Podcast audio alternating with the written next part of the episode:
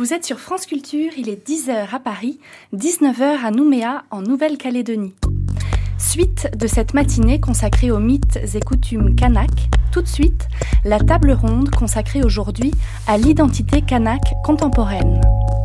Pour en parler, cinq invités en studio à Paris, Wallace Cotra, Directeur de France O, la chaîne du câble et du satellite de RFO, le réseau France Outre-mer. Wallace Cotra, vous êtes originaire de la petite île de Tiga, dans l'archipel des Loyautés. Petite géographiquement, en superficie. Alban Bensa, vous êtes chercheur à l'école des hautes études en sciences sociales, vous êtes spécialiste de la société Kanak. Et la bonne surprise de cette matinée, Christian Carambeu, footballeur de renom, vous avez gagné la Coupe du Monde en 1998 et vous êtes originaire de la tribu de Kanala. D'ailleurs, vos arrière-grands-parents ont été montrés à l'exposition coloniale de 1931. Bonjour messieurs et merci d'être avec nous. Également avec nous, en duplex depuis les studios de RFO à Nouméa, à 22 km d'ici, Emmanuel Casarero. 22 000. 22 000 Bonjour. Euh, voilà, vous êtes le directeur du Centre culturel Chibaou et Paul Abois, vous êtes artiste, peintre, kanak, contemporaine. Bonjour à tous les deux et merci d'être avec nous. Bonjour. Jean-Marie Chibaou, le leader kanak indépendantiste, a toujours voulu créer en ville un centre culturel qui reconnaîtrait officiellement la culture kanak. Le centre culturel Chibaou a été inauguré en 1998 au nord de Nouméa. Dix ans après, nous l'avons visité en fin d'après-midi avec la guide Maï. Nous partons tout de suite avec elle pour une visite virtuelle. Nous sommes devant la maquette du site, près de la cafétéria. Donc, bonjour à tous, moi je m'appelle Maï, donc je travaille au centre depuis 2003. Euh, donc c'est un, c'est un centre qui a coûté 7 euh, milliards francs CFP, donc 50 millions d'euros, si, euh, si j'ai bien calculé. Donc le bois utilisé pour la construction de, cette architecture est un bois d'Afrique, qui est l'iroko, un bois imputrescible qui a coûté beaucoup d'argent bien sûr. Donc c'est en s'inspirant de notre architecture traditionnelle que le centre culturel que nous voyons ici a été construit. Donc Renzo Piano était un grand architecte italien qui a fait construire le centre Georges Pompidou à Paris, l'aéroport de Kansai au Japon. Il s'est inspiré de notre architecture traditionnelle. Donc nous, nous vivons dans, dans des cases. Donc il s'est inspiré de la case. Hein. Des cases qui sont fermées d'un côté et ouvertes de l'autre. Cette case qui, ne, qui n'est pas terminée d'ailleurs, qui nous rappelle au fait que la culture kanak, elle est toujours en, en devenir. Donc le bois utilisé est l'iroko. Une case comme les cases que vous voyez ici, chaque case comprend 300 mètres cubes de bois et 5 tonnes d'acier. Quand même. Donc euh, le bois était à l'époque au début orange, d'où la tenue que nous portons orange, mais avec le temps il prend la couleur du tronc de cocotier. Le tronc de cocotier qui est symbolique chez nous. Alors le centre culturel comprend ces 10 cases. Nous avons des petites, des moyennes et des grandes. Nous avons le centre culturel qui est divisé en trois villages. La partie village 1 est la partie muséographique. Nous avons la partie médiathèque et la partie administrative. Mais nous avons également le passé qui est représenté par un chemin kanak, avec ses plantes médicinales et symboliques, sa légende qui est racontée en cinq étapes, et les cases traditionnelles qui nous rappellent la vie, euh, la vie du kanak. Donc nous allons nous diriger vers le, le chemin kanak.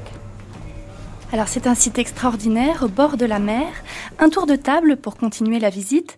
Emmanuel Casarero, pouvez-vous décrire l'endroit où se trouve votre bureau? J'ai la chance d'avoir un bureau euh, situé euh, tout au bout euh, du village 3 du centre culturel qui s'étire le long d'une allée centrale avec des grandes cases majestueuses qui font face, qui font face à, la, à la mer et qui font face aux alizés et euh, à un endroit où il, le centre est entouré par euh, la végétation, toujours très présente dans ce centre euh, culturel. Paul Abois, vous y travaillez aussi. Est-ce que ce lieu vous inspire? Oui, c'est un lieu qui, qui est un lieu de ressources, donc qui nous inspire par, déjà par la nature qui l'entoure et aussi toutes les richesses qu'on peut y trouver à l'intérieur. Wallace Cotra, que ressentez-vous quand vous y allez? Euh, Beaucoup d'émotions parce que je pense que euh, au-delà de la comment dire de la culture kanak, euh, pour moi le Santibaou c'est un c'est presque un acte. En fait c'est un acte de décolonisation. C'est-à-dire que c'est la reconnaissance par la France, tout gouvernement confondu, de la culture kanak et en même temps avec l'assentiment de euh, des autres communautés, notamment de la communauté caldoche. Donc c'est vraiment quelque chose qu'on a essayé de construire ensemble, un acte de décolonisation au, au départ pour asseoir la culture kanak, mais qui produit de la culture du pays, de la culture calédonienne. Et ça, je crois que c'est vraiment ça le geste de décolonisation. On aura l'occasion d'y revenir. Christian Carambeu, vous revenez de Nouvelle-Calédonie, vous y étiez pour le jubilé. Vous êtes allé au centre culturel? Oui. Je suis euh, très fier d'ailleurs d'avoir euh, posé mes pieds parce qu'en même temps, quand on parle de réseau de piano, euh, j'étais à Gênes à ce moment-là, avant justement la construction du centre Jean-Marie Thibaou. Il a voulu me rencontrer. Et donc c'était pour moi important dans la mesure où j'ai vu que ça a été construit de la sorte. Voilà. Alban Bensa Oui, bah, bien sûr, quand je quand j'ai vu la, première fois le, centre enfin euh, construit, c'était une grande émotion pour l'identité kanak, parce que je pense que c'était un prolongement des, événements pénibles qui, qui, ont secoué la Nouvelle-Calédonie euh, il y a plus de 20 ans maintenant, et que là, il y avait un, un accomplissement, une sorte de dépassement euh, de cette période de violence par euh, un acte euh, à la fois symbolique et efficace, euh, tout à fait magnifique. Et puis aussi, c'était le souvenir du, du travail avec la DCK, avec l'équipe de Renzo Piano pour pour trouver des solutions équilibrées qui respectent à la fois la, la culture kanak et océanienne et qui en même temps s'ouvrent sur sur l'avenir. C'est vrai que c'est un bâtiment tout à fait étonnant, à mon avis, et certainement un des plus beaux que Renzo Piano n'ait jamais réalisé. Alors justement, nous avons rencontré son architecte de génie, l'italien Renzo Piano, dans son atelier rue des Archives à Paris, et il revenait de Nouméa. Nous sommes derrière le centre culturel, donc nous allons nous diriger vers les cases traditionnelles. Donc Renzo Piano a mis 10 ans pour la réalisation de ce centre. Donc il a commencé par faire des croquis, et puis il a étudié la vie, euh, la vie du Kanak. Et je crois que d'abord, il fallait représenter par conséquence l'appartenance de ce lieu à la, culture.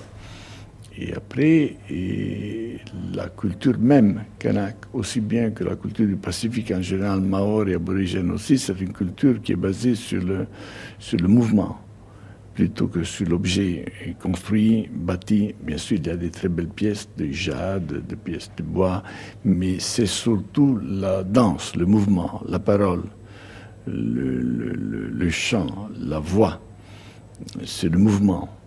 Et, c'est pour ça qu'on a tout de suite imaginé les cases. Il y en a eu à un moment donné 15, après ils sont devenus 8, et puis finalement on est arrivé à 10, puisque c'était justement ce qu'il fallait. Il y a une case qui est pour le, mouvement, la danse, l'autre c'est pour la lecture et d'autres encore. Et finalement, ce, centre culturel, c'est assez différent que d'habitude, puisque les centres culturels d'habitude sont basés sur une collection d'art, par exemple, des tableaux ou des sculptures. Ici, c'est plutôt une collection d'habitudes. C'est plutôt, c'est plutôt quelque chose qui se renouvelle chaque fois. Et il fallait, fallait réfléchir à comment le faire. C'est pour ça d'ailleurs que les espaces extérieurs sont aussi importants que les espaces intérieurs, puisqu'il y a, par exemple, il y a quelques jours, il y a une danse merveilleuse qu'on a tous fait pour chasser les mauvais esprits qui s'est passée à l'extérieur, sur le terrain, sur la, sur la pelouse. Et ça, c'est aussi une, une chose qu'il fallait représenter. Alors, Renzo Piano a-t-il bien intégré l'essence de la culture kanak? Crois qu'il lui-même l'a dit euh, que comment il a essayé de donner une comment une visibilité monumentale à une culture immatérielle. Et je crois que sur ce point-là, ça c'est quelque chose qui qui réussit. Et comme disait Alban, parce qu'il y a eu tout un travail finalement de l'ensemble euh, de beaucoup de gens qui ont euh, le, il a donné une forme à un contenu qui qui était fort finalement. Et je crois qu'il a essayé de nous de, faire en sorte que tout le monde soit dépassé par, par l'œuvre. Emmanuel Casarero, vous étiez aussi euh, aux célébrations, bien sûr, du dixième anniversaire du centre Oui, on les a même organisés. C'est vrai qu'on a eu le plaisir de voir euh, Renzo Piano revenir et, partager avec nous ces, moments forts. Euh, il n'était pas venu depuis euh, depuis cinq ans et son retour sur le centre a donné lieu à, à, une émotion assez forte de sa part. Et il nous a dit, à Marie-Claude Chibaou en particulier, qu'il était heureux de voir que ce centre, qui avait été pensé d'abord sur des dessins, qui avait été projeté aussi à une période où la vie de la Calédonie n'était pas aussi calme euh, qu'aujourd'hui, euh, que ce centre était aimé et habité. Et il sentait euh, que son architecture voulait dire quelque chose, puisqu'il avait, il y avait une vie à l'intérieur. Ce n'était pas simplement un très beau monument, si beau soit-il, mais qu'il était animé. Alors, Paul Abois, vous étudiez justement beaucoup le mouvement, puisque vous travaillez avec le chorégraphe Richard Digoué. Qu'en pensez-vous? Oui, alors le, le mouvement, ce que disait Renzo Piano sur le mouvement, que le centre culturel est un édifice, pour moi, moi je le considère comme une œuvre d'art. Et donc, euh, au-delà de, ce que j'étais au départ, artiste peintre, avec euh, comme principale activité des tableaux, donc j'ai à un moment donné choisi d'aller au-delà, un peu comme ce centre culturel, d'aller au-delà et de transformer ce qui était figé en mouvement. Et c'est un peu ce que je fais avec Richard Digoué, donc de, de parler de, de la culture d'aujourd'hui avec euh, nos mots d'artistes d'aujourd'hui et nos sensibilités d'artistes d'aujourd'hui kanak. Alors, ce qui est très impressionnant, c'est que le centre est totalement intégré dans la nature. Alban Bensa, à quoi ça fait référence dans la culture kanak? Bah, Autrefois, toutes les, toutes les constructions, toutes les cases, tous les bâtiments étaient inscrits dans l'univers dans euh, végétal avant euh, toute urbanisation. Donc, comme il y avait un site particulièrement beau, cet, cet isthme euh, à Magenta, Piano a réutilisé finalement le, fond naturel qui existait en, nous, en soulignant qu'il fallait absolument ne pas l'abîmer. C'est-à-dire qu'il a essayé d'intégrer dans les arbres existants, hein, dans la végétation existante, ensuite en la renforçant par d'autres plantations, mais d'intégrer le, centre exactement comme, euh, comme d'anciens Kanaks auraient construit euh, leur habitat à cet endroit. D'ailleurs, c'est un site archéologique, il y avait des gens qui habitaient là autrefois. Alors on continue cette visite euh, du centre Chibaou. À présent, Renzo Piano, le maestro, explique comment il a utilisé le vent qui souffle sur le site. Euh, c'est pas un hasard si on a utilisé le bois, puisque le bois, c'est une matière, le bois qu'on a utilisé, nous, là, c'est l'irocon, pour la simple raison que les termites ne le, mangent pas. Mais enfin, c'est un bois qui est, qui est bien pour construire, il est imputrescible, il n'est pas attaquable. Mais le bois a un son même tellement que dans les jours dans lesquels les alizés montent jusqu'à 20-25 nœuds, il a même un son, qui un bruit enfin quelqu'un dit les cases chantent, elles chantent pas, mais ils ont un, son qui lui appartient. Et ça aussi, c'est pas inventé, ça c'est quelque chose qui appartient à la culture du Pacifique. Vous voyez, il y a plusieurs choses qu'on dit à travers une, une, architecture. Mais tout ça, sur le plan sémantique, tout ça fait quelque chose qui appartient ou n'appartient pas aux gens. Et là, là c'est la chose la plus importante, c'est que cet endroit, il est aimé par les gens, il est aimé par les Kanaks, par les Calédoniens, et, il est vu comme quelque chose qui lui appartient. Même si en réalité c'est plutôt moderne, c'est plutôt nouveau, parce que, parce que finalement, c'est pas la reproduction fétichiste enfin, d'un modèle, mais c'est une interprétation. Mais, mais c'est l'ensemble, c'est l'articulation de ce volume, c'est le fait que les espaces extérieurs et intérieurs se combinent, se, se réunissent. C'est ça peut-être qui fait que l'histoire qui est racontée dans ce bâtiment appartient aux gens. Christian Carambeu, vous avez déjà écouté les cases chantées Oui, parce que nous, à travers les, flèches fêtières qui existent au-dessus des cases, c'est clair que nous, on les entendait plus hein, quand il y a des cyclones. Mais sinon, oui, bien sûr. Parce qu'en même temps, il faut, faut, aussi intégrer euh, la magie, enfin, l'invisible chez nous, donc qui existe. Donc, peut percevoir à travers les sons. Alors Renzo Piano disait que le centre est très aimé. Le centre culturel a donc trouvé son public. Qui, euh, Emmanuel Casarero, vient visiter ou se promener dans le centre culturel Chibaou bah, il y a plusieurs types de publics qui viennent au centre parce qu'on peut y venir pour euh, des raisons très diverses. On peut y venir simplement pour euh, découvrir l'endroit et profiter de ces 8 hectares de parc euh, entre lagon et lagune avec cette merveilleuse architecture. On peut y venir également pour voir des expositions, on peut y venir pour écouter des concerts, pour y voir des pièces de théâtre. On a un public qui est relativement divers. On reçoit 95 000 visiteurs par an. 15 000 d'entre eux sont des scolaires et il y a un gros travail qui est fait justement pour donner corps au projet euh, culturel et au projet euh, de citoyen qui a derrière ce centre, c'est de faire en sorte que les incompréhensions du passé euh, puissent s'estomper dans l'avenir et qu'il y ait une meilleure, un meilleur respect, une meilleure connaissance de soi et un respect et une connaissance de l'autre dans le futur. Donc il y a un gros travail qui est fait sur la jeunesse, sur l'éducation. Et en même temps, on a, je pense, un, un public qui vient sur des propositions artistiques particulières comme dans n'importe quel théâtre ou n'importe quel centre culturel, c'est-à-dire sur euh, des propositions de musique kanak, on aura plutôt euh, des, euh, des qui viendront, sur des propositions de, de, de, danse contemporaine, d'inspiration occidentale, on aura une salle plus mélangée.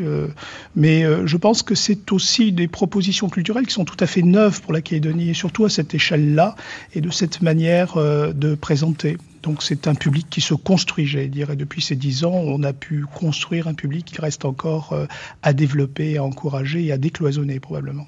Alors comme vous dites, en fait, ce qui est nouveau, c'est la collaboration entre les artistes kanak et les artistes caldoches ou d'origine européenne. Euh, tout d'un coup, les deux communautés créent ensemble des pièces de théâtre, des ballets. Euh, Cotra, quels sont les enjeux de cette collaboration? Je crois que c'est énorme, parce que c'est justement la force, Emmanuel en parlait tout à l'heure, le Centre Kibaou, c'est un espace, c'est un espace de parole, c'est un espace de création. Euh, J'ai vu par exemple pendant le jubilé de, de Christian Carambeu, euh, dans le domaine de l'espace, euh, voir tous ces, ces, les amis de Christian, les anciens champions du monde, euh, etc., venir et faire la coutume sur le centre Kibaou c'est un geste important. Et en même temps, c'est là où se frottent les différentes cultures locales, euh, et notamment euh, le face-à-face avec les Caldoches, qui, qui, sont maintenant les deux éléments structurants un peu du. Euh, bon, il y a d'autres communautés, mais et, donc c'est là où on essaie de, et notamment les. Vous avez parlé du théâtre, mais la musique, etc. Où on essaie de trouver des passerelles, de se comprendre, de s'échanger dans un comment dire dans un espace qui est fait pour ça. Et c'est bien que les Calédoniens, enfin les, les Calédoniens, euh, les hommes politiques calédoniens aient eu ce, ce, ce souci de, de, poser cet espace en plein centre-ville, et notamment Jean-Marie Kibaou. Alors le centre a joué un rôle politique important au moment de sa création. C'était une victoire de la lutte pour la reconnaissance de l'identité kanak. Euh, Aujourd'hui, euh, le centre a-t-il toujours cette fonction? Qui veut répondre? Oui, je pense que le centre marque la... Bensa l'implantation définitive euh, du monde kanak dans le, le, processus de transformation de la Nouvelle-Calédonie, ce qui n'était pas le cas euh, clairement avant la période dite des événements. Donc la volonté de Jean-Marie Chimbaou de faire construire ce centre à Nouméa, au début a choqué et a étonné même les Kanaks qui qui se pensaient euh, euh, dans leur euh, réserve, dans leur tribu, dans l'intérieur du pays, et qui avaient du mal à prendre pied sur Nouméa. Et là, la présence kanak sur Nouméa est assurée par ce centre. Alors, c'est un, point de départ, c'est un point de rattrapage aussi. Hein. C'était une nécessité de rééquilibrage des positions des uns et des autres. Et comme vient de le dire, vient de le dire Wallace, c'est au centre que se travaille ce qu'on appelle aujourd'hui le destin commun, auquel appelle l'accord de Nouméa. Je pense qu'il y a finalement une sorte de similitude avec la personnalité même de Jean-Marie Kibaou. Voilà, Scotra. Voilà, Jean-Marie Kibaou qui était euh, finalement le, le premier visage commun de tous les Kanaks, c'était un signe identitaire de ce que nous sommes. Et en même temps, aujourd'hui, il appartient à tout le monde en Calédonie. Je crois que c'est un peu ça le destin du centre, qui était de dire finalement reconnaissance de la racine kanak, mais en même temps, et je, on l'entend, euh, Paula disait tout à l'heure et, Jean et Emmanuel également, que finalement ça produit de la citoyenneté calédonienne. Alors Jean-Marie Chibaou ne voulait pas que ce lieu devienne un exutoire de la culture kanak. Il rêvait d'un lieu vivant où l'identité kanak se construirait tous les jours. Écoutons sur ce thème Marie-Claude Chibaou. Elle est la présidente de l'ADCK, l'agence de développement de la culture kanak, et nous l'avons rencontrée dans son bureau au centre culturel. Alors le, grand tableau contemporain qui est là, c'est voilà, il fait partie de de la collection du FACO, Fonds d'art contemporain kanak et océanien, depuis que l'on a mis en place l'agence de développement de la culture kanak, on a mis en place donc ce fonds d'art. Euh, le fonds d'art, sa vocation, c'est de dire que voilà, euh, la culture kanak, ce n'est pas quelque chose qui est figé. Euh, autrefois, la sculpture appartenait à certains clans qui sont initiés à la sculpture. Les sculptures qui sont réalisées sont réalisées dans le cadre d'un événement particulier. Donc, ils ont une fonction sociale. Aujourd'hui, la culture se démocratise. Aujourd'hui, peuvent euh, sculpter des hommes, des femmes, quels qu'ils soient. Paul Abba, vous justement, en tant qu'artiste, vous recherchez aussi de nouvelles formes d'expression de la culture kanak. C'est vous qui avez conçu l'univers graphique du chemin kanak au centre culturel, à partir des bambous gravés traditionnels. Quel rapport entretenez-vous avec la tradition? Alors, le, rapport à la tradition, il est euh, un rapport de kanak d'aujourd'hui. Hein. Euh, c'est-à-dire euh, d'une kanak qui est mère de famille et qui rend euh, ce qu'il doit à, sa tribu, à son clan, mais aussi dans son quotidien avec ses enfants. Et euh, donc c'est un peu dans ce sens-là que, que je crée, c'est de dire que euh, la culture kanak n'est pas figée et que tout ce qui vient de l'extérieur n'est pas obligatoirement négatif. Au contraire, peut-être les transformer et en faire des avantages pour, euh, pour, parler un peu plus de ce qu'on est et partager peut-être un peu plus. Mais aussi des, des outils, des moyens d'expression aussi euh, qu'il faut euh, investir. Et donc, euh, je suis un peu ce genre de personne qui aime un peu euh, aller à l'aventure. Et euh, donc, en ce moment, avec des, en écrivant des chorégraphies ou en, investissant, m'investissant pour des décors. Donc, un peu dire aussi qu'il ne faut pas figer les choses, toujours être en mouvement pour éviter que les choses euh, ne s'arrêtent, parce que la culture ne doit pas s'arrêter, et tant qu'on est là, artiste, les choses doivent toujours être vivantes. Il y a le FACO dont parlait Marie-Claude Chibaou, et que peut-on voir d'autre, Emmanuel Casarero, au Centre culturel Chibaou, en ce moment par exemple? En termes d'art visuel, en ce moment, on peut voir euh, d'abord euh, un petit clin d'œil au patrimoine parce que toute création se nourrit dans, un héritage et on a euh, la chance d'avoir au centre une vingtaine de pièces qui viennent de nous être euh, prêtées par le musée du Quai Branly, qui sont euh, des pièces qui ne te, tentent pas de reproduire le musée dans ce centre, mais simplement de faire ce lien avec le patrimoine, en particulier avec le patrimoine kanak euh, dispersées à l'extérieur. Donc c'est des pièces qui viennent pour des durées de trois ans et qui, qui, ensuite repartent. On voit également en ce moment au centre euh, une exposition euh, qui s'appelle S'il n'y a pas toi, il n'y a pas moi C'est une expression qui a été lancée par euh, le défunt Kiki Carré, qui est un artiste bien connu, euh, qui nous a quitté l'année dernière, et qui avait, avec un collectif euh, d'artistes, qui était venu nous voir au centre et nous proposer un travail collectif sur la poignée de main de, des accords Matignon de 1988, puisque c'était les 20 ans de, l'accord de Matignon, et en même temps, cette année, c'est les, les 10 ans de l'accord de Nouméa.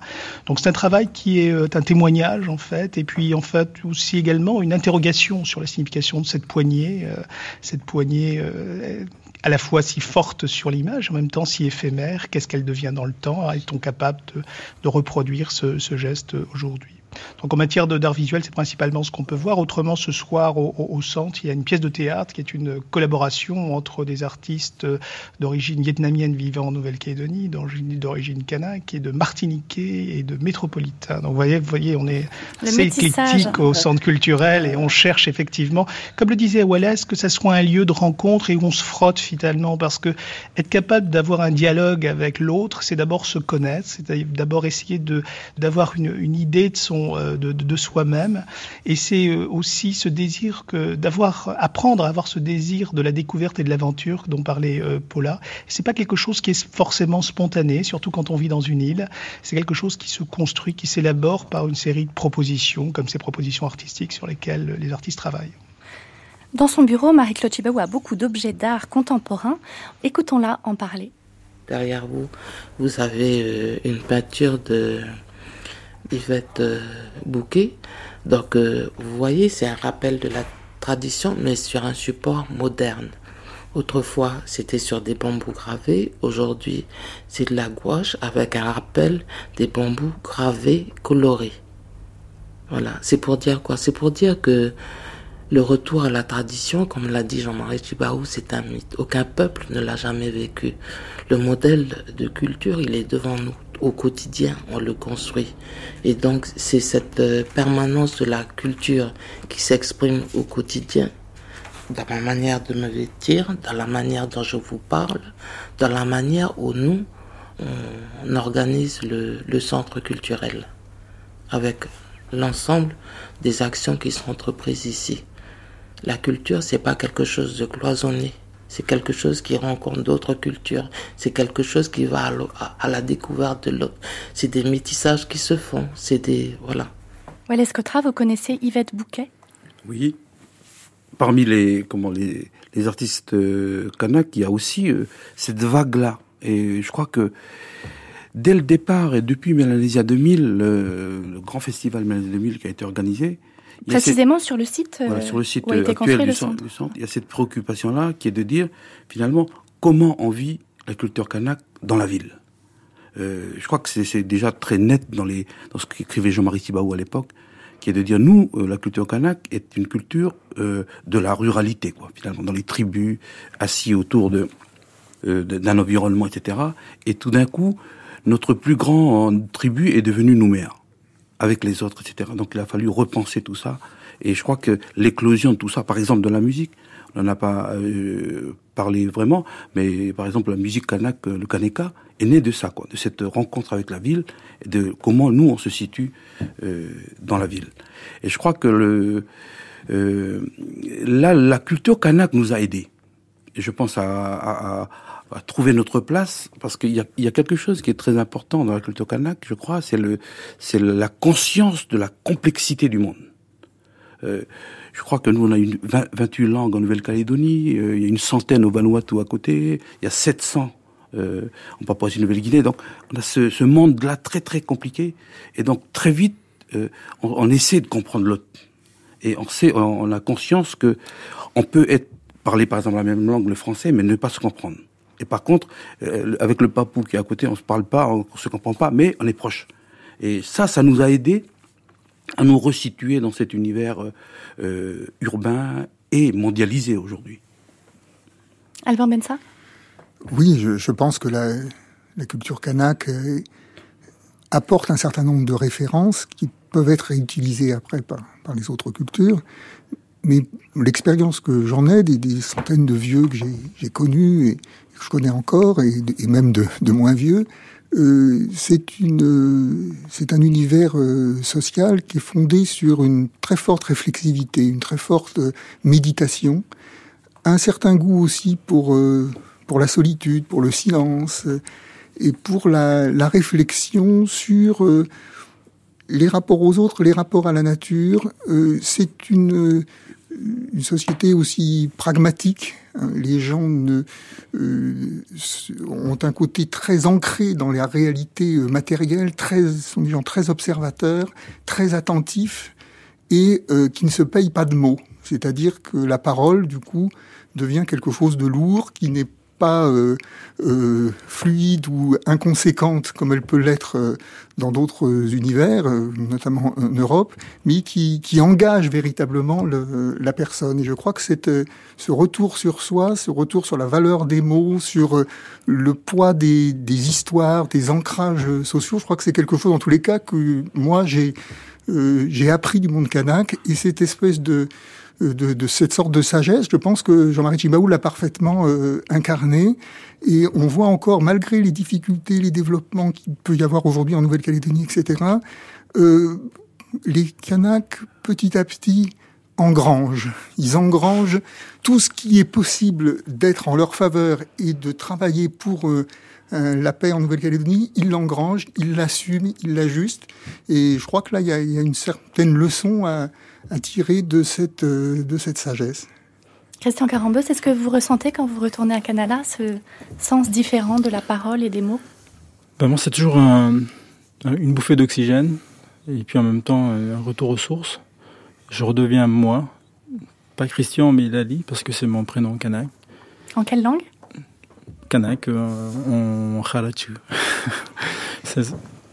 Et en même temps, je suis très heureux dans la mesure où le centre culturel Jean-Marie Tibaou a pu justement donner quelque part une dimension à la Nouvelle-Calédonie avec les aires coutumières du pays.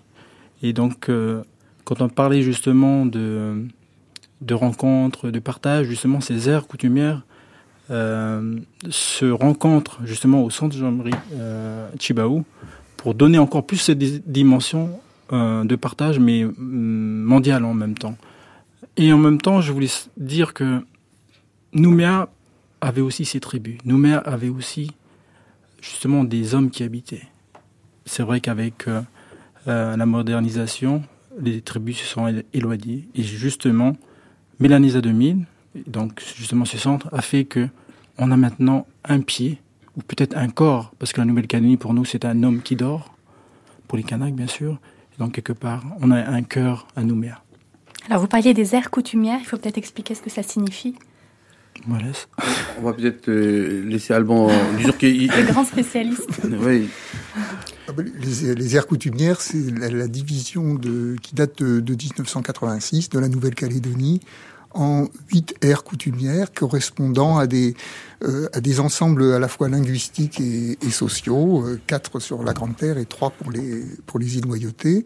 Et ce qui est intéressant, c'est que le, centre culturel Jean-Marie Chimbaou a voulu dans la partie euh, euh, espace Kanak, qui est une partie non construite euh, par piano, a voulu faire une place à ces aires coutumières et donc en, en faisant construire donc une case pour les îles Loyauté, une case pour le, le sud puisque on est dans le sud de la Nouvelle-Calédonie à Nouméa avec le centre culturel et une case pour, pour le Nord. Bon, l'idéal aurait été d'en faire, d'en faire vite, ce qui, ce qui était pas, possible, mais euh, cette volonté de rappeler que le, le centre accueille l'ensemble de la Nouvelle-Calédonie et ces divisions euh, qui se sont faites, qui ont un côté administratif, qui ont, qui ont, c'est un découpage qui a été fait bon, sur les conseils de spécialistes, mais en même temps, il y a peut y avoir quelque chose d'un peu artificiel au départ, maintenant sont véritablement euh, euh, investis, y compris par le Sénat coutumier, puisque chaque aire euh, coutumière va avoir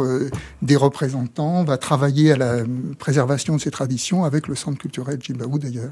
Je crois qu'il y, a également une dimension moderne.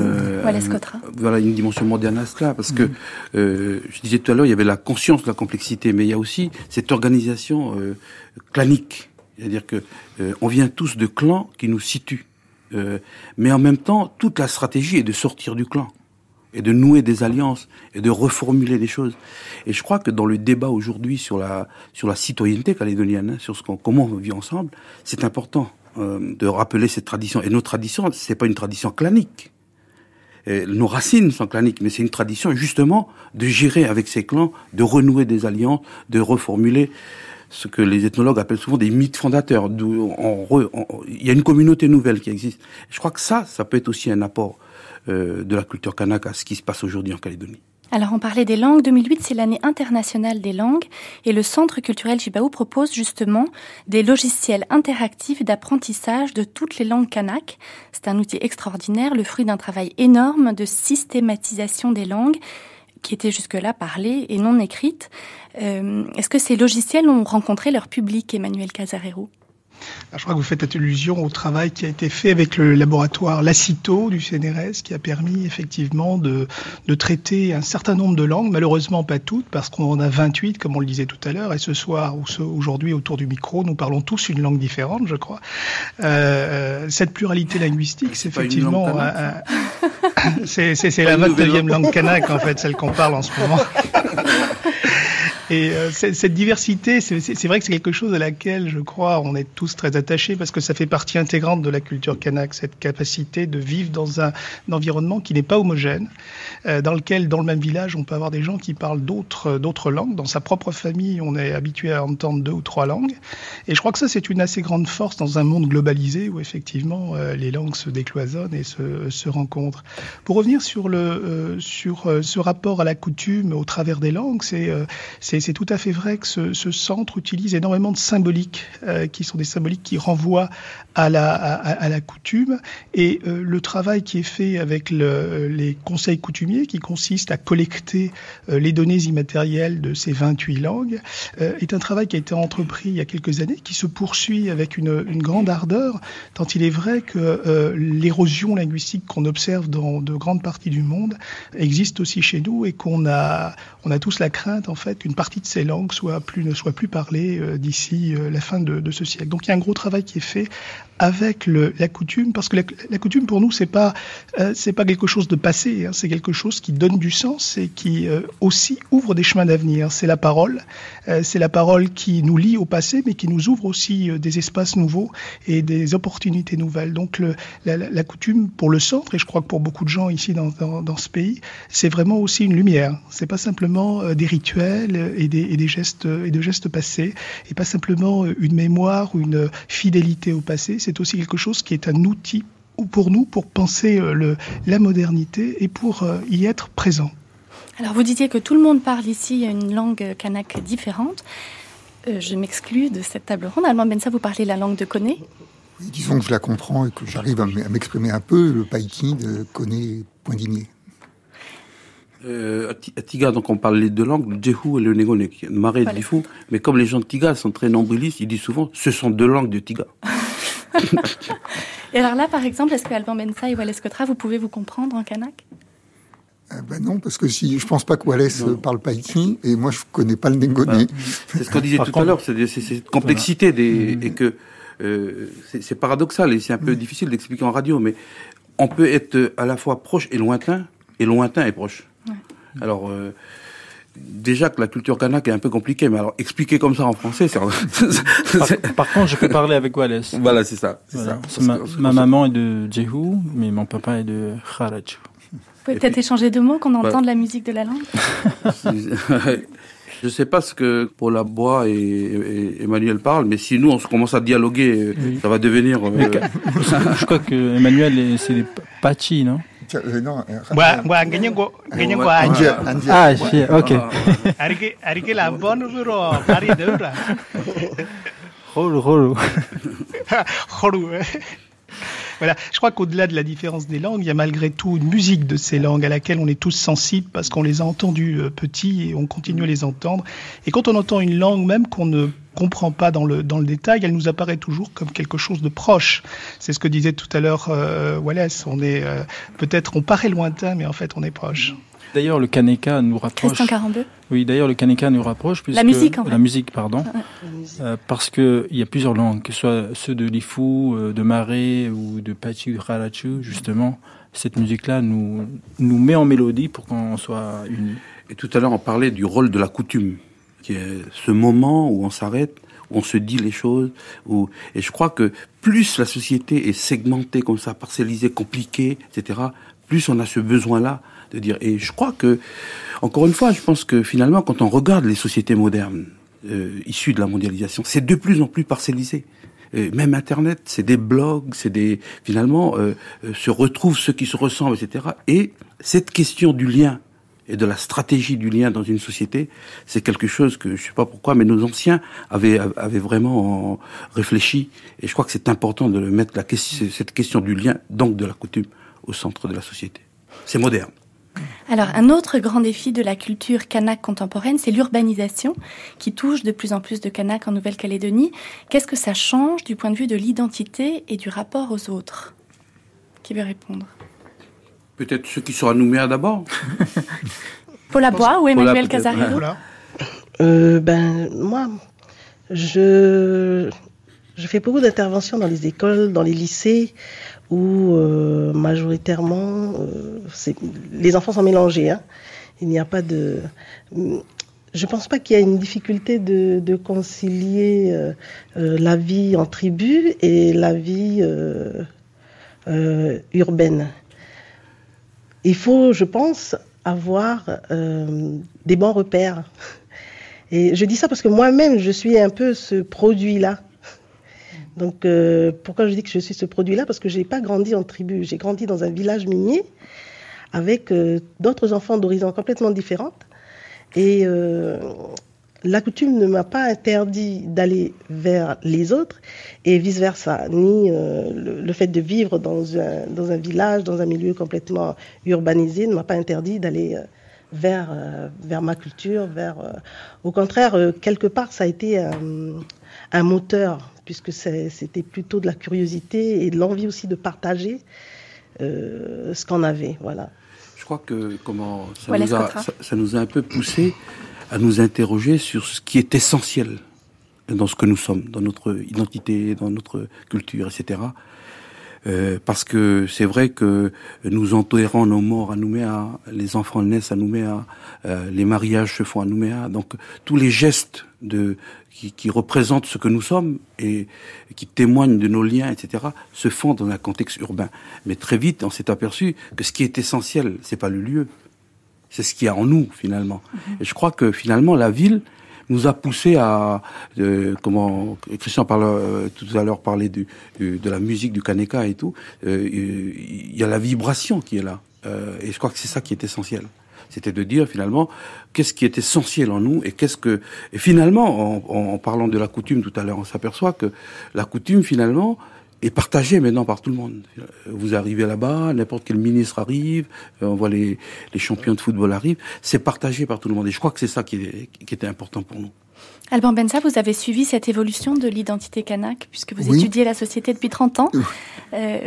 Oui, j'ai résidé assez longtemps euh, à Nouméa, à Pierre Lanquette, et donc dans une cité euh, à majorité kanak. Pierre Lanquette, c'est quoi Pierre Lanquette, c'est... Bon, moi, ça me rappelle mes, mes tournois de foot, hein.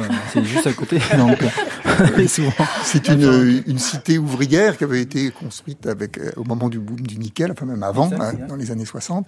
Et donc, j'ai j'ai vécu un petit peu là. Et donc moi, ce qui m'a ce qui m'a frappé, c'est euh, la prégnance euh, des langues continuait à être parlé dans les appartements. On disait celui du dessous, il est euh, de Bélep, celui-là, etc. Donc la coutume, les, les, annonces des deuils, les gens viennent des tribus pour euh, apporter des nattes, des, des, présents coutumiers dans, dans le contexte, disons, traditionnel. Tout ça se passant en ville. Donc, si vous voulez, je, je pense qu'il y a un mythe un peu très très européen de penser que l'urbanisation c'est nécessairement une transformation radicale. D'ailleurs, c'est pas vrai non plus euh, en Europe. Euh, à Paris, si vous voulez, vous avez, euh, je sais pas, des bases des Auvergnats, vous avez des, des, des communautés très différentes. Et le, le, phénomène urbain, comme le disait Wallace, il a plutôt tendance à resserrer les liens. Euh, entre les gens originaires de différentes euh, régions et il n'anéantit pas euh, cet héritage. Alors par contre, c'est vrai qu'il donne des nouvelles possibilités et la musique en est un très bon exemple, le sport aussi en est, en est un très bon exemple. Il donne des nouvelles possibilités aussi dans les espaces scolaires où il y a beaucoup plus de, de mélanges, de rencontres, etc. Et aujourd'hui, sur la place des cocotiers de, de, Nouméa, qui pendant longtemps était bien triste, bon, maintenant, on voit toutes les, tous les jeunes de toutes les communautés se, euh, se rencontrer, se, se fréquenter. Donc là, effectivement, il y a quelque chose de de nouveaux espaces sociaux qui peuvent s'ouvrir, mais ils n'annulent pas les espaces anciens. Et je peux donner même des exemples. Il y a des appartements qui sont propriétés de clans des tribus. et, donc, tous les membres du même clan peuvent aller dans, ces appartements, mais les gens de, du clan des maternelles, par exemple, ne pourront pas y venir exactement comme à la tribu. Il y a des interdits euh, spatiaux. Ils ont été projetés euh, dans l'espace, euh, dans l'espace urbain. Oui, je crois que en, un mot rapide, euh, le, comment le, euh, on pensait au départ euh, que l'urbanisation allait détruire la culture kanak finalement, y compris nous-mêmes, les Kanaks, on était un peu inquiets. Et finalement, je trouve qu'on a, que ça a transformé la ville, un peu océanisé cette ville. Et je trouve que c'est plutôt une bonne surprise de l'histoire. Alors, on peut dire que l'identité kanak s'est construite au départ dans la résistance. Euh, Aujourd'hui, il faut quand même se redéfinir. Comment est-ce qu'on peut caractériser cette évolution, cette euh, nouvelle définition de l'identité kanak? Ben, je crois qu'on a, on en a parlé depuis le début de l'émission. C'est, mm. que euh, au départ, effectivement, on était dans nos aires culturelles, euh, etc., et que la question importante qui est posée au pays et pas seulement au Kanak, c'est euh, comment euh, on construit un pays ensemble. C'est ce que nos responsables ont, voulu. Et donc, euh, je crois que ça, ça c'est quelque chose à apporter au débat. Christian Carambeau, je vous en prie. Pour moi, il y a, pour moi, il n'y a jamais eu de résistance, dans la mesure où notre culture est, est, est orale et donc euh, avec des bibliothèques vivantes, etc. Donc, même si c'est par rapport à une politique, mais quelque part fondamentalement, au contraire, elle continue à naviguer. D'ouïe non portée par les vents, on, existe toujours. Nous sommes sur France Culture et nous parlons aujourd'hui de l'identité kanak contemporaine. Alors, comment se vivent aujourd'hui les traditions? Euh, La question est la suivante. La coutume dont on a parlé tout à l'heure entrave-t-elle le développement? Avant de répondre, peut-être on peut expliquer d'ailleurs ce que c'est que la coutume pour un kanak? C'est compliqué parce que c'est plutôt l'ethnologue qui doit, répondre. Je pense nous, on fait la coutume, nous. Oui. Mais je crois que Wallace l'a dit tout à l'heure, c'est la construction des liens qui rappellent l'identité de tous les partenaires de, de l'échange. Voilà. Et, c'est ça, c'est de rappeler d'où on vient, son nom, sa position, son histoire, son clan, et se présenter à l'autre, et l'autre, en retour, euh, décline aussi son, son identité, et on essaye de trouver des, des, points communs, notamment par la parenté, par des, des, des mythes fondateurs, des ancêtres communs.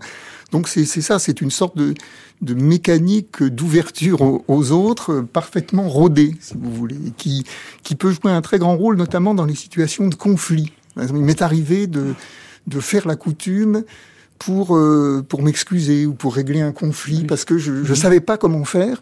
Et dans la société européenne on sait pas trop. Et là euh, la, la, culture kanak permet de se parler d'une façon un petit peu solennelle un petit peu majestueuse mais en même temps très très profonde. Et c'est c'est un cadre tout à fait utile pour de, de réconciliation et de, de de débat puisque chacun est bien planté dans son identité face à l'autre alors, cette coutume, est-ce qu'elle est compatible avec la société moderne capitaliste? Quelles sont les interactions possibles entre la coutume et la modernité? Wallace Cotra. C'est une vaste question, finalement. je crois que euh, la coutume, c'est ce qui. Euh, comment. C'est un petit peu le. Euh, la saveur des choses, ce qui fait que nous sommes de là-bas. Mhm. Euh, nous sommes euh, avec euh, cette longue histoire que nous avons, que nos anciens ont construit. c'est le rapport, à, c'est toujours le rapport à l'essentiel, l'universel, quoi, finalement, qui a été construit par nos anciens et que l'on transporte avec nous dans nos euh, voilà, dans nos, dans nos bagages.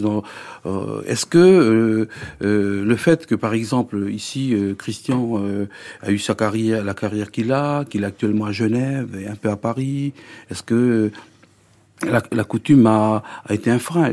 au contraire, je pense que quand j'ai vu les images qui nous sont remontées du jubilé de Christian, euh, finalement, c'est euh, je sais pas, euh, peut-être que tu, tu, peux en parler plus que, que moi, mais j'avais cru comprendre que finalement, ce que, la, la richesse de la coutume et la richesse de ce que nous sommes a apporté quelque chose euh, mmh. au groupe, à l'équipe de France. En tout cas, c'est ce que disent euh, et les Aimé et, et les Leboeuf, etc. Donc, je crois que là, c'est un exemple. Je crois que ça c'est difficile. Il faut peut-être euh, interroger les Calédoniens qui sont là-bas. Mais nous ici, euh, j'ai j'ai pas l'impression que c'est ça soit ni un frein.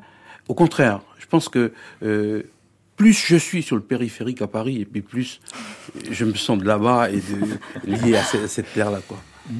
Christian Carambeu. mais il a bien, il a très bien dit, Wallace. C'est clair que pour moi, ce n'est pas un frein. Au contraire, c'est plus un, comment dire, un, un apport, c'est plus un, c'est quelque chose qui va me donner le pouvoir de, de m'exprimer, le pouvoir de, de, réussir quelque chose. Au contraire, je crois que c'est, je, c'est un bagage, bien sûr quelque part intime, mais qui me sert euh, euh dans mes rencontres, euh, dans, dans mes voyages. Je me sers de cela pour, euh, je sais pas comment vous dire, pour m'extérioriser, mais en même temps pour réussir. Pour moi, c'est c'est fondamental pour moi. quand j'en parle ou quand je vis, j'en tremble parce que pour moi, c'est. Voilà. Euh, ça me touche. C'est tellement sensible que ça m'a permis de casser tous les obstacles devant moi. Alors, à qu'est-ce qu'on pense de cette question? Euh, la, la, la, coutume, euh, de toute façon, elle se, elle se transforme et il est bien évident qu'un certain nombre de, de rituels euh, euh, ont tendance à se transformer. Je pense au rituel de, de, deuil, par exemple, où les maternelles avaient le droit de tout prendre et de tout casser euh, chez le, le, défunt. Il est évident que dans une culture matérielle qui se développe telle que celle d'aujourd'hui, on a tendance à, à, le traiter de manière tout à fait symbolique et non plus au pied de la lettre comme on le faisait autrefois en détruisant les cultures. Donc il y y a des aménagements qui se font progressivement. Je veux dire que la, la culture euh, c'est vrai qu'elle apparaît comme une, dans une, avec une grande force. Elle a néanmoins aussi quelques éléments qui peuvent poser problème parfois. Je, pense par exemple au fait qu'on l'apprend essentiellement par le silence, par l'écoute, euh, par l'humilité également. Et ça, dans un monde de compétition, c'est pas forcément euh, vous préparer euh, à affronter euh, la compétition. J'en discutais assez récemment avec euh, euh, Antoine Comboiret, euh, qui était justement venu avec Christian pour son jubilé, là, qui est resté un peu plus longtemps, qui et qui me disait combien il...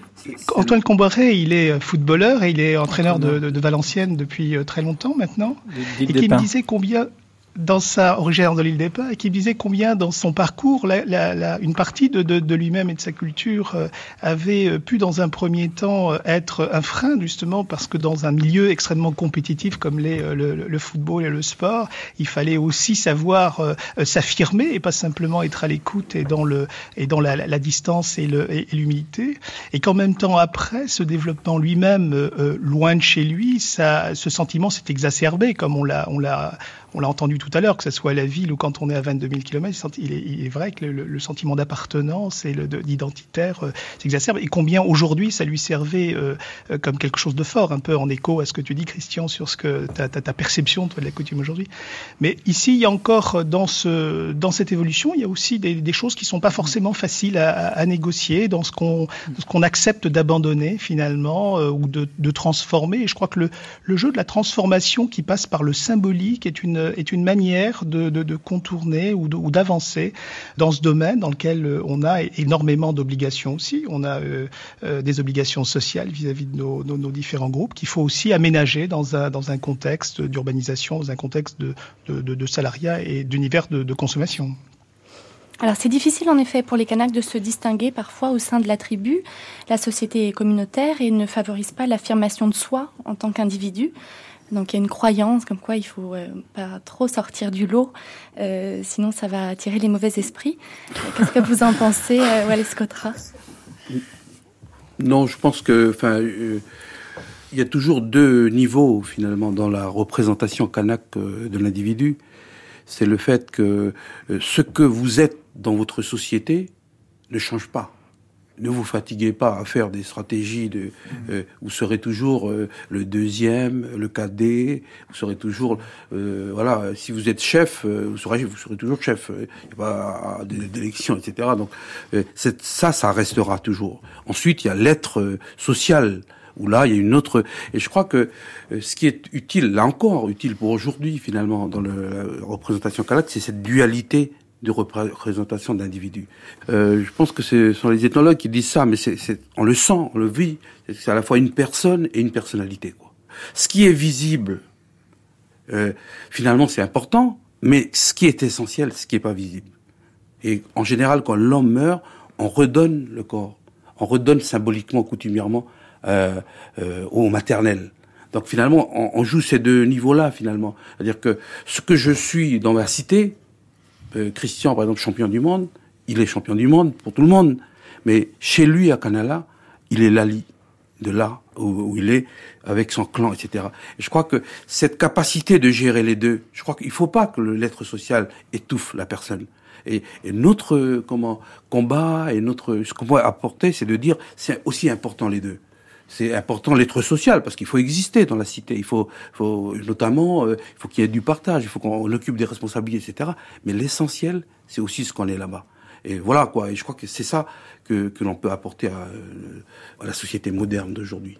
Alban Bensa, oui, votre ma, regard d'ethnologue oui. Écoutez, dans la, le long moment que j'ai consacré comme ça à l'étude, à l'observation, aussi au partage avec les Kanaks, j'ai quand même euh, vu énormément de gens euh, émerger euh, c'est-à-dire pas du tout englué dans une coutume ou dans des traditions, dans un espace communautaire. Bon, Christian Carambeu, Wallace Cotran sont de très bons exemples, et je connais des gens plus jeunes aussi, qui petit à petit ont su à la fois jouer de leur position clanique, par exemple, dans, dans leur univers traditionnel, et en même temps engranger euh, des formations, euh, des, euh, des analyses politiques, économiques, sociologiques, etc. Et aujourd'hui, il y a tout un ensemble de, de, jeunes Kanaks, des garçons et beaucoup de filles aussi, qui sont en train d'accéder à des postes de responsabilité sans pour autant renier leur leur personnalité, disons, dans leur clan et dans, dans leur groupe d'origine. Donc, je crois qu'il y, y a, un, petit peu un mythe là entretenu par les Européens en disant bon euh, il faut vraiment ne plus être kanak pour devenir moderne. Alors, je voulais aussi juste faire une remarque. Le problème de ces questions sur tradition et modernité, c'est pas la tradition qui a un problème parce que justement, euh, c'est la modernité. Mhm. Parce que qu'est-ce que c'est que la modernité? Si la modernité, euh, c'est uniquement de la, consommation et une sorte d'effervescence superficielle, euh, ça conduit plutôt au désespoir et je, je, la, je la trouve pas tellement engageante. si la modernité, c'est de nouvelles possibilités, faut pour prendre, s'emparer de ces nouvelles possibilités, faut un ancrage solide. Donc, euh, euh, je crois que le, le, monde kanak, en tous les cas, mais c'est valable dans d'autres régions du monde, le, le monde kanak s'empare de la modernité à partir de ses outils propres. Et ça, ça me paraît euh, important. Et il y a énormément de gens euh, qui ont su euh, se construire, disons, une boîte à outils qui prend à la fois dans la personnalité kanak et dans l'expérience du monde actuel. Et il y a des gens très très intéressants de, de ce point de vue-là. En deux mots, Wallace Cotra, quand vous rentrez à Tiga, est-ce que vous cultivez votre champ d'igname Je cultive mal, mais surtout j'aime bien pêcher. bien pêcher des picots. Et en même temps, souvent, c'est l'occasion de discuter avec, euh, avec tout le monde. Voilà. Alors l'heure a tourné très vite, c'est le jeu de la radio. Il est temps de mettre un terme à cette table ronde. Avant de se quitter, on écoute un extrait de musique Kaneka. Edu Milio. Merci infiniment à tous nos invités d'avoir participé à cette table ronde en studio à Paris. Alban Bensa, Wallace Cotra, Christian Carambeu, évidemment, et à Nouméa, euh, Paul Abois et Emmanuel Casarerou. Merci infiniment d'avoir été avec nous. Un grand merci aussi à RFO qui a rendu ce duplex possible. Aujourd'hui, à la technique à Paris, c'était Valérie Lavalard et à Nouméa, Christophe Jossénit. Je signale le magnifique livre sur les bambous kanak, publié récemment aux éditions Infolio. C'est Marie-Claude Chibaou qui signe l'avant-propos. Vous l'avez lu, Christian Carambeu? Non, non, mais les premiers viennent de Canada. D'ailleurs, euh, on est les premiers à faire des bambous. Toutes les références sont sur le site de France Culture, franceculture.com, à la page Grande Traversée. Et puis toujours sur le site, vous pouvez écouter l'intégralité de l'entretien avec Renzo Piano, l'architecte génial du centre culturel Chibaou. Restez avec nous dans un instant, suite de cette matinée consacrée à la culture kanak, avec le documentaire Protéger le paradis.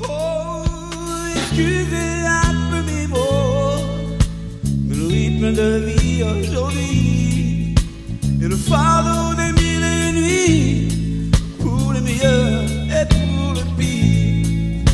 Je vis l'idée à la chasse, ma machine, à la hâte et la hâte, mar, oh ma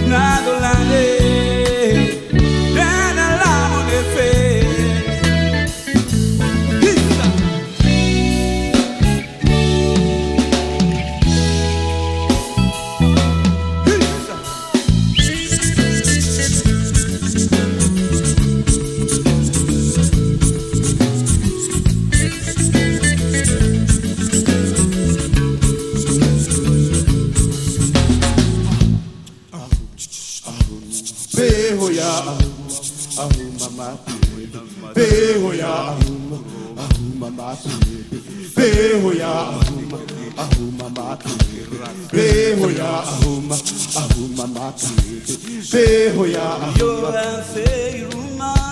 Beho ya. Yo anela Maria. Beho ya. Yo afelo fimi. Beho